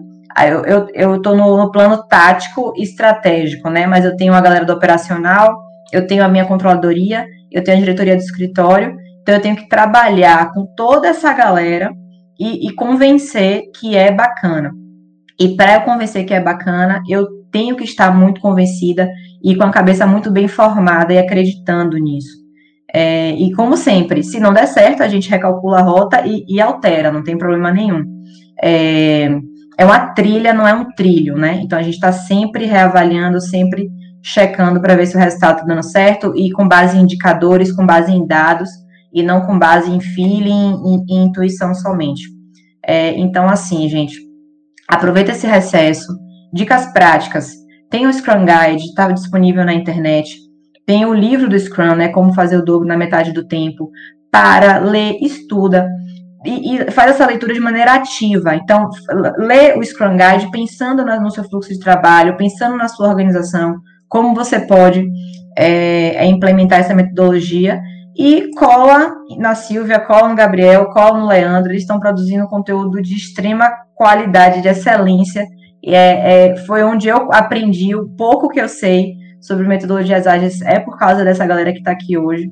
Então, assim, não tem como você falar hoje, na era da internet, que você não sabe de alguma coisa porque você não encontra, porque você não tem acesso à informação. Então, se você quer realmente mudar a sua gestão, a hora é agora. E, e faz essas leituras, faz, um projeto mesmo, faz um projetinho de implementação, faz uma minuta de projeto, leva para sua equipe, discute isso, marca logo ali na primeira, segunda semana de janeiro para levar isso e falar, galera, vamos começar. E não vai começar perfeito, a gente vai começar com o que a gente tem, as dúvidas vão surgindo e a gente vai se ajustando. Muito legal, Gabriela. É, o Bruno e a Esther fizeram duas perguntas aqui. Eu vou pedir permissão para eles. Eu só vou passar a palavra para a Silvia aqui. Vou fazer uma pergunta para ela, que ela caiu e conseguiu voltar aqui. E em seguida a gente vai para as perguntas. Pode ser, Bruno e Esther? É, Silvia, você caiu, mas você não acredita o que aconteceu. A audiência aqui complementou a fala, foi, foi bem bacana. O Lázaro já trouxe, a Silvia queria dizer aquilo, foi, teve uma, uma interação bem bacana. E assim, eu queria é, aproveitar, né, para que você conclua ali os, os pontos que você estava trazendo, é, mas eu queria muito entender, no seu ponto de vista, como que a gestão ágil, como que a agilidade no direito, ela combina também com essas outras, essas outras terminologias da moda que estão aí. Tem um pouco de modinha em algumas coisas, em outras realmente é bem legal. Então, é, visual law, legal design, é, legal ops, né? É, tem muita, muitas pessoas falando sobre isso. Como que tudo isso também se correlaciona com com a, a agilidade no direito. Qual é a sua visão sobre isso? Bom, primeiro, obrigada por complementarem aí na minha queda. É, aqui a gente fica gerindo a incerteza, né? Porque vocês acham que porque a internet falou que funciona, a live tá ok, mas não entendeu? A gestão da incerteza é o tempo todo. Isso é só exemplo do que acontece no mundo real. É, eu nem lembro exatamente o que eu tinha, é, o que eu tinha dito, né? Mas eu estava muito pegando o gancho da, da, da, necessidade da gente ter um pouco mais de, de desejo de construir algo em time e controlar menos nessa rigidez que a gente tem, né? Da advocacia, enfim, da procedimentalização, tudo isso que a gente vive no dia a dia é uma questão de desapego. Então, agradeço os que complementaram. É, esse hype todo, essas modinhas, enfim, a Gabriela falou o, o, Scrum, metodologias ágeis não são, não é modinha, isso tem, né, desde a década de 90, enfim, é muito tempo, é muito tempo sendo consolidado em outros segmentos de negócio e hoje a gente está chegando aqui no direito. Só que existem realmente ferramentas que vão sendo colocadas o tempo todo. Então, ah, o legal design teve todo um momento aqui de boom e todas as pessoas ainda falando né, muito sobre isso e até do subproduto que é o Visual Law. Eu mesmo aplico para diagnóstico de problemas uma, uma infinidade de vezes do legal design. Eu uso o Visual Law o tempo todo em alguns tipos de comunicação, não em todos os tipos, tá? Mas o que eu vejo é o seguinte: é, a gente nunca pode confundir o copo e a água. Né? Se a gente tenta tudo deixar em ferramenta, a gente não leva em consideração tudo que vem dentro, que é o conteúdo. Então, quando você coloca metodologias, hoje, você só olha ferramentas, mas o que, que ela transforma de verdade? Então, por exemplo, quando você olha o Scrum e todo, todo esse, esse conceito que a agilidade traz, você está trazendo uma nova maneira de trabalhar. E muitas dessas outras coisas, ela tem a ver com aquilo que você entrega de resultado uma coisa não impede a outra. Então, você hoje pode trabalhar em Scrum e fazer um trabalho em Visual Law, você pode implementar o, o AdVops, como o Leandro tem feito, o LegalOps, a partir dessa, desse frame. Então, assim, uma coisa não impede a outra. O que é muito importante que as pessoas entendam é, você não pode ficar usando, achando que essa ferramenta, ela é a solucionadora de problemas. Não, a gente lida em ambientes complexos que, e sempre quando você tiver uma interação humana, você está lidando com complexidade. Então, a complexidade, ela está aí para ser gerida dentro daquilo que é possível. Você não tira todos os problemas, mas você encara esse problema de uma outra maneira. Por isso que eu falo que o Scrum traz esse equilíbrio, porque você não enrijece demais uma estrutura e nem flexibiliza a ponto de deixá-la caótica. Então você deixa a forma muito mais natural, muito mais adaptável e auto-organizável. Isso não impede que você traga essas outras ferramentas. Se você vai achar que é moda, se você quer manter a sua comunicação com o seu cliente da forma linguagem linear escrita, isso é toda escolha sua. Hoje os clientes têm muito pedido, olha, eu gostaria de, de que você fizesse uma peça com um visual law, você faz. Então, assim, quando você tem esse conhecimento, você vai lá e faz. Se não, vai estudar né, e vai fazer depois. Mas o que eu vejo é uma coisa não impede a outra. Aí um recado, né, aproveitando o gancho da Gabriela, que ela está dando muita dica, advogado ou qualquer profissional jurídico, uma sugestão. A gente está dentro do direito, dentro desse caos que a gente já trabalha de um jeito totalmente burocrático, então a gente é como se a gente vivesse na floresta, né? A floresta tá cheia de perigo. Hoje eu tô cheia de historinha, né? Mas é por causa do, enfim, tô tendo hoje é hoje é metáforas. A gente está dentro da floresta, cheio de perigo, e a gente não consegue enxergar o tamanho da floresta. Então, faz um favor, suba na árvore e veja o tamanho da floresta. Você vai ver que tem um monte de bichinho fofo, tem bichinho feio, tem bichinho que vai te pegar. Então, assim, se prepare para todo esse ambiente, toda essa, essa complexidade de coisas. Não adianta você falar que o direito, ele está aqui, ah, eu vou trabalhar mesmo do jeito que eu sempre fiz, eu vou fazer minha planilha, etc, tá bom, esse ano eu tenho cliente, não tem. Cara, tem um mundo de possibilidades. Como o Leandro falou, o advogado, ele gosta de ser advogado. A gente tem um, um orgulho da nossa profissão. Então, assim, é uma profissão tão bacana, que traz tantas possibilidades, por que você não olha por uma possibilidade de trabalhar diferente. E aí você inclui, se você quer trazer legal operations, se você quer trazer visual law, se quer trazer legal design, o hype da moda que você quiser. Mas entenda uma dinâmica de trabalho que leve em consideração o tamanho dessa floresta. Muito bacana, Silvia. É, gostei, da, gostei da metáfora. Pessoal, se alguém tiver mais alguma pergunta, o momento é agora, tá? Nós vamos responder as duas perguntas que tiverem aqui. A gente vai passar para as considerações finais. Queria já agradecer a todos pela audiência, pela presença, pelas perguntas, pelo engajamento. A gente fica bem feliz com, com isso. E vou começar aqui já pela pergunta do Bruno, tá? É, Gabriel, Leandro, poderiam falar um pouco sobre a correlação do método Pomodoro com agilidade? Não sei se você concorda, Leandro, mas no meu ponto de vista, o método Pomodoro é uma ferramenta de gestão de tempo, uma ferramenta que vai ajudar você, indivíduo, a ter mais produtividade. A, quando a gente fala de gestão lá, a gente está falando de uma mentalidade, né? A gente seguir alguns princípios que vão ajudar a gente a trabalhar de uma forma melhor. A gente também a gente fala de um, uma, um ponto de vista um pouquinho mais macro, né? Porque a gente já está indo para o ponto de vista de gerenciar a equipe, fazer com que todo mundo seja mais ágil, assim. Então acho que é uma perspectiva um pouco mais macro a gestão haja um pouco mais macro, o Pomodoro um pouco mais micro. O que, que você acha, Leandro? Eu acho que eles são complementares e eu vou explicar por quê. É, um dos valores do Scrum é foco. E eu gostaria de conhecer uma pessoa que tem um foco muito bom. Ela deve ser muito tímida, porque ela não costuma aparecer em sociedade. O foco é muito difícil, especialmente numa sociedade de ultra conectada como a nossa. Então, tem WhatsApp, tem e-mail, dentro de casa, então nem vou fazer comentário sobre o home office, a quantidade de micro interrupções que a gente tem no dia a dia, todo mundo convive, em sociedade. Então, para que o seu Scrum funcione, você tem transparência radical, todo mundo tem compromisso com aquilo que tem que fazer, o time tem compromisso. Só que se você não tiver foco, você pensar que você é um multitask, você não vai conseguir chegar em lugar nenhum. Para quem não sabe o que é Pomodoro, Pomodoro é uma técnica para você conseguir alcançar foco. Então você entra no modo avião na vida, você vai fazer só a sua peça, só a sua consulta. Então você desliga tudo e fica 25 minutos, fica 20 minutos, perdão, ou 25, aí vai de cada um. 20, 25 minutos focado só naquela tarefa.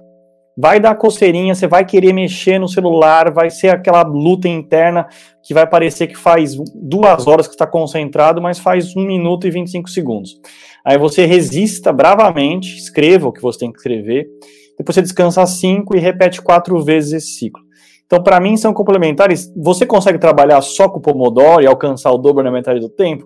Você vai melhorar, Provavelmente. Tem um estudo que demonstra que quando você faz quatro coisas ao mesmo tempo, o Gabriel chegou a mencionar a questão da, das interrupções, o tempo que você volta, que você demora para voltar se focar por conta do contexto, você está fazendo uma contestação, para para almoçar ou falar no telefone. Quando você volta, até você se recontextualizar onde você estava, talvez você nem consiga, na verdade, você perca o fio da meada. Há estudos que demonstram que quando você faz quatro coisas ao mesmo tempo, o famoso multitask, você perde 80% da sua capacidade intelectual. Então, assim, eu diria que você está desperdiçando o seu talento. Então, se você fizer só Pomodoro, vai aumentar a sua capacidade de entregar, porque o foco é mais concentrado, é um laser. Se você, você combinar as duas, como meus advogados fazem, e como todo mundo que fez mestrado, doutorado, se não fizer Pomodoro não termina nunca, se você trabalhar numa estrutura ágil, pensa que você vai ter uma fluidez do trabalho muito melhor, e você com um foco afiado, você conseguindo fazer vários pomodoros por dia, sua produção vai ser absurdamente alta.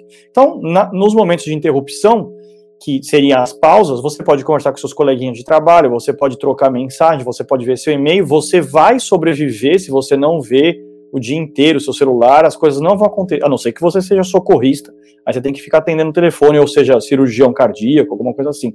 De resto, quando nós estamos falando para um público de advogados, aí sim, é foco. Então, eu penso que são complementares e eu recomendo, inclusive, se você entrar na Agilidade no Direito no Instagram, vai ter um tomate grandão lá que é explicando o Pomodoro, porque falar que a gente vai trabalhar com compromisso, coragem, respeito, foco e abertura é uma coisa. Outra coisa é você efetivamente trabalhar com foco. E não é fácil.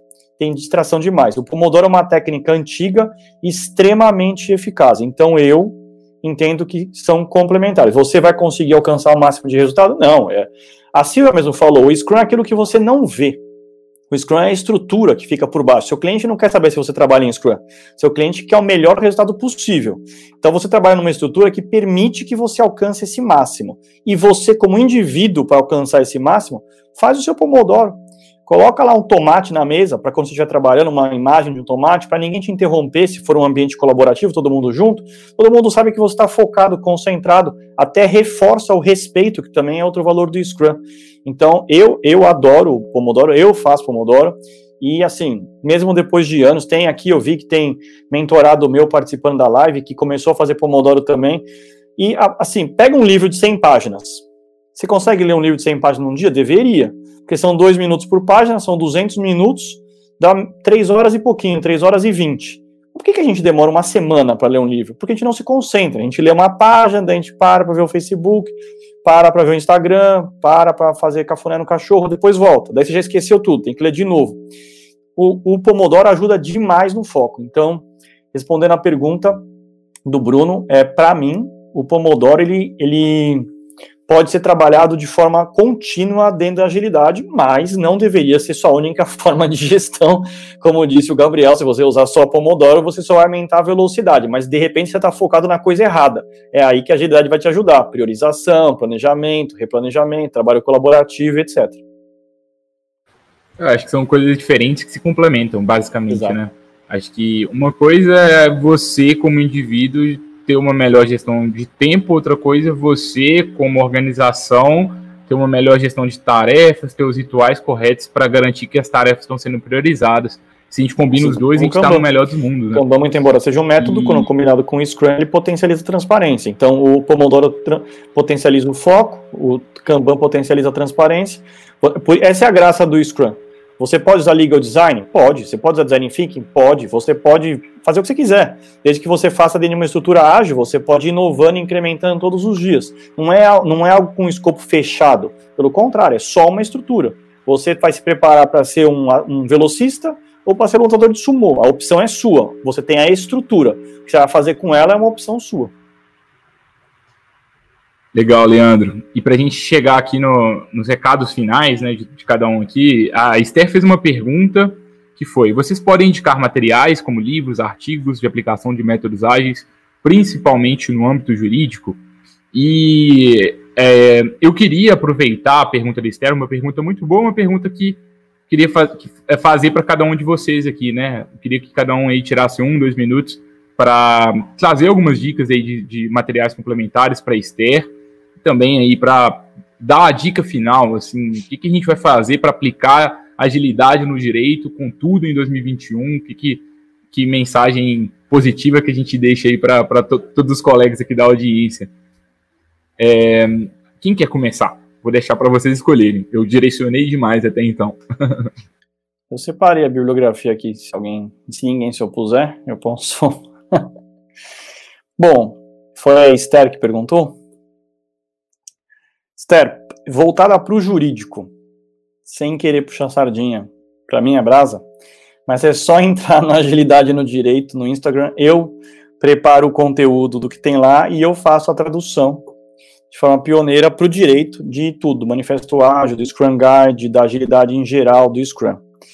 Se você quiser um conteúdo para você é, alcançar um conhecimento rápido, é, eu tenho um curso que eu sou professor no Agilidade no Direito, que a nobre doutora Silvia e a Gabi fizeram, e como você pode ver, elas dominam os conceitos de agilidade, porque o curso é profundo e prático, voltado para você montar um time já logo na sequência. Bibliografia específica para o direito está no radar, mas ainda não, não escrevi. Agora eu separei uma bibliografia de apoio, que abre a mente, abre os olhos. Alguns são em inglês, não é por arrogância, porque não tem em português mesmo, mas aí baixa é, digital e coloca no Google Tradutor se alguém tiver algum problema com inglês. Um deles já foi mencionado aí em português, é o Scrum, que é a capa vermelha, é do Jeff Sutherland, criador do, do Scrum. E nas palavras do Steve Denning, se tivesse um prêmio Nobel para gestão, ele deveria ganhar.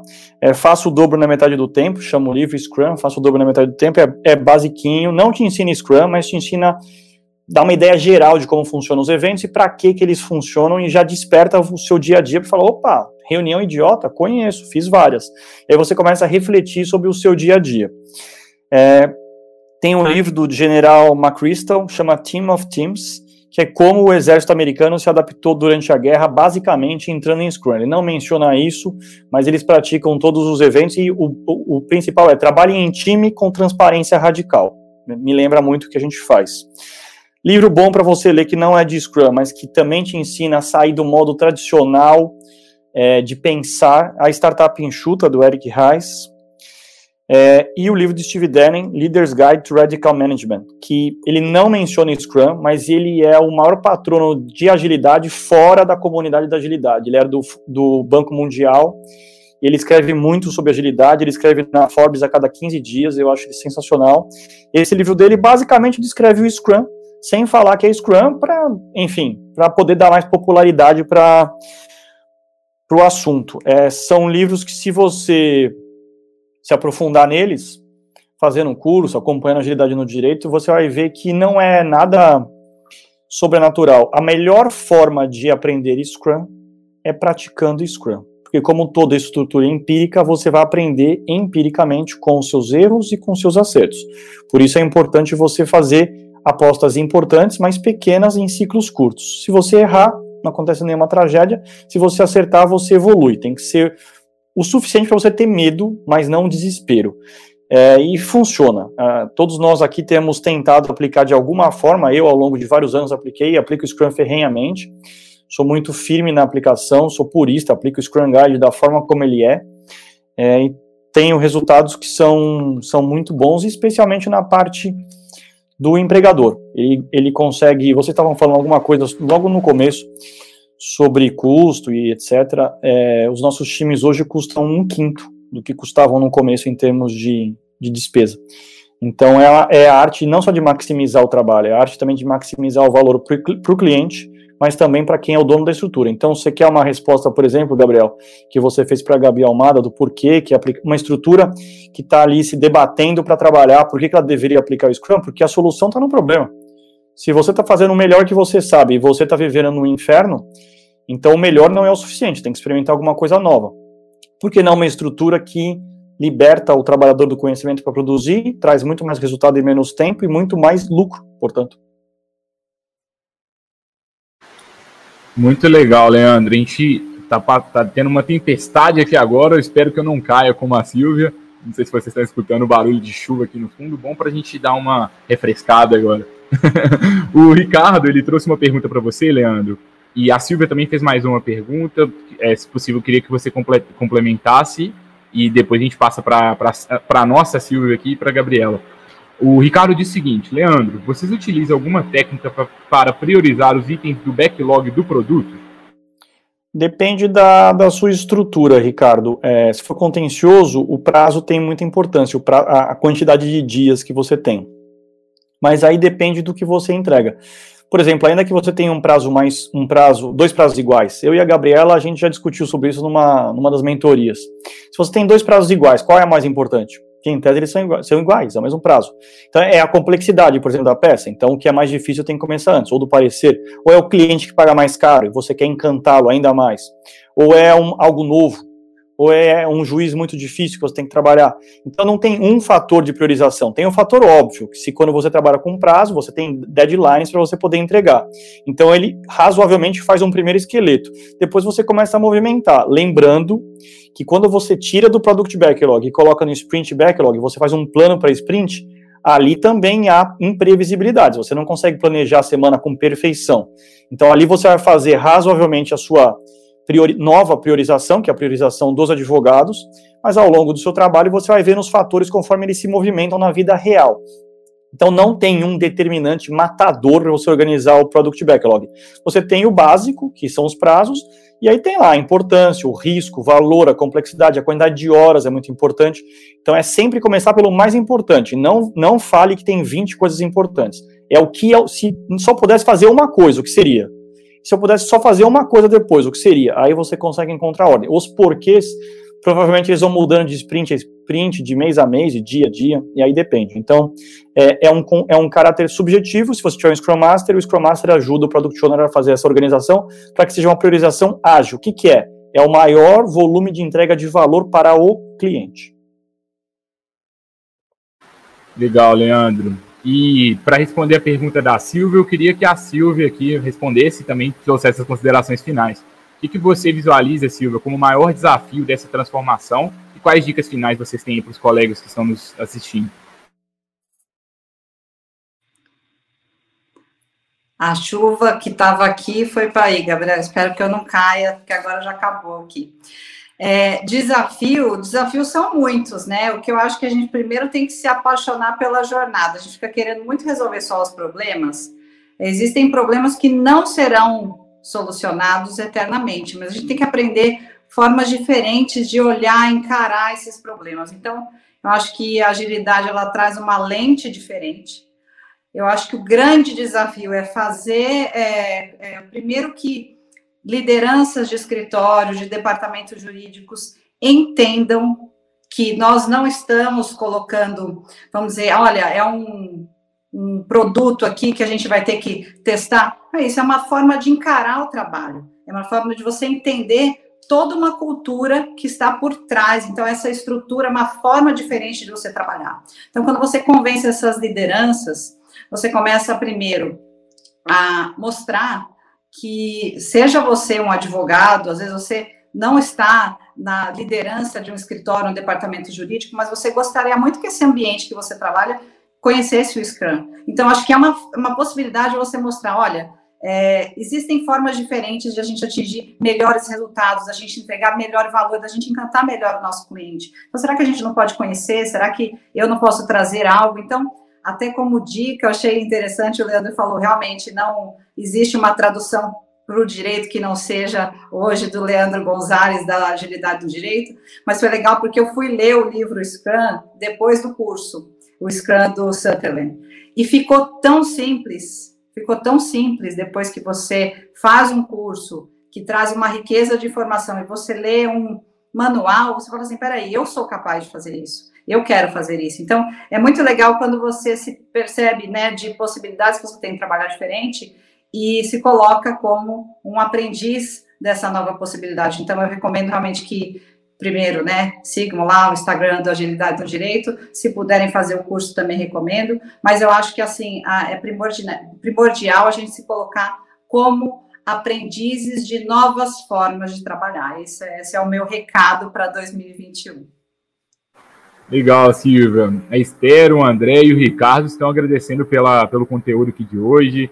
Esther disse obrigada, pessoal. O André disse ótimo. E o Ricardo disse: obrigado e parabéns pela iniciativa maravilhosa. Muito bom. Ah, que bom que vocês gostaram, pessoal. Gabriela, para a gente encerrar com chave de ouro, você, eu sei que você deixou o melhor para o final. Você me contou antes da, da, do conteúdo aqui. Vamos lá. O que falar depois de Silvia e Leandro, né? Vamos lá, gente. É, então, exercitem a curiosidade.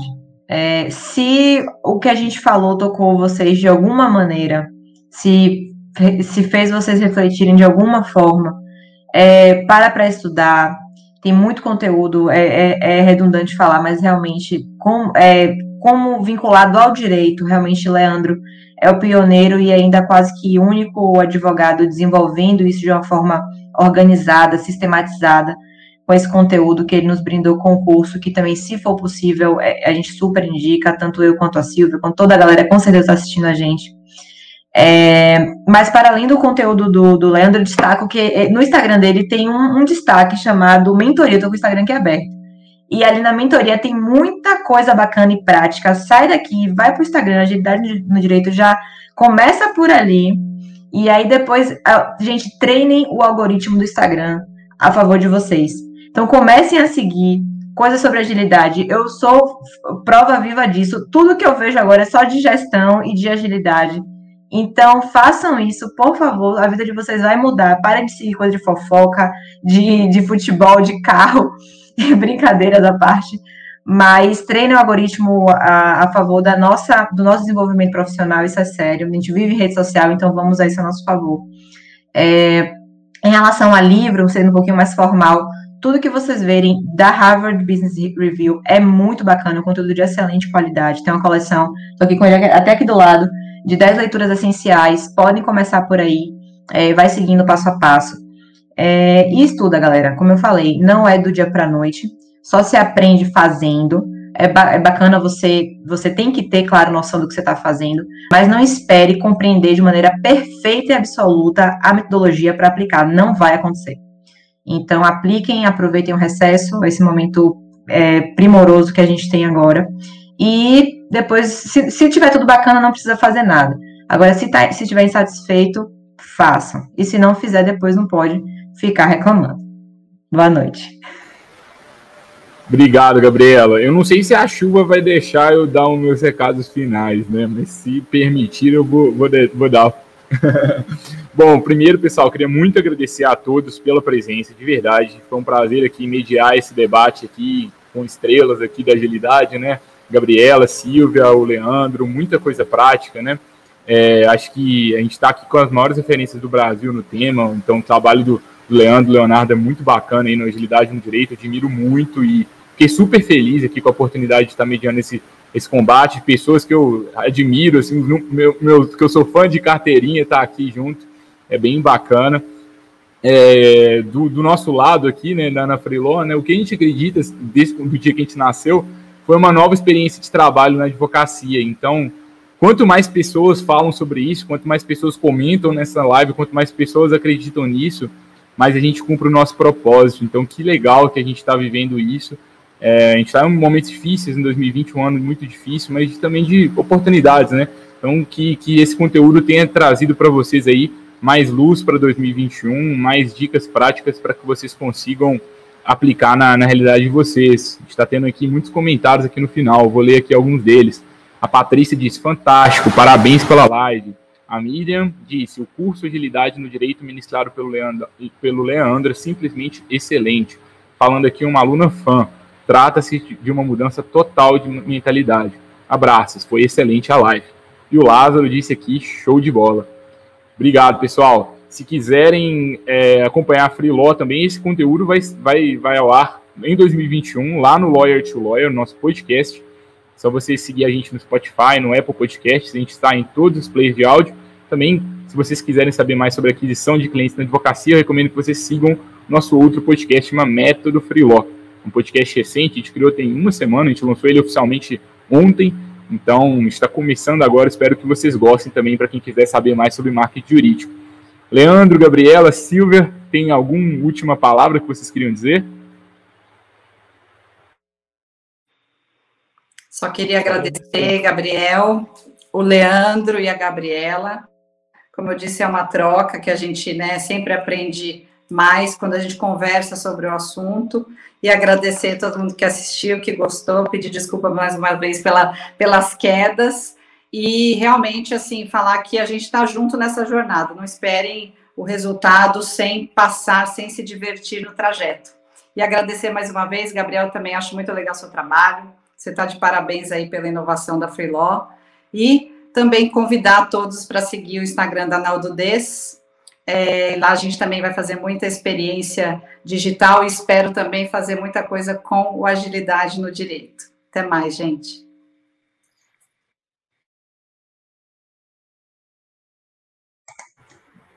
Leandro e Gabriela, mais alguma, algum recado? Se Leandro não, como não for, eu vou.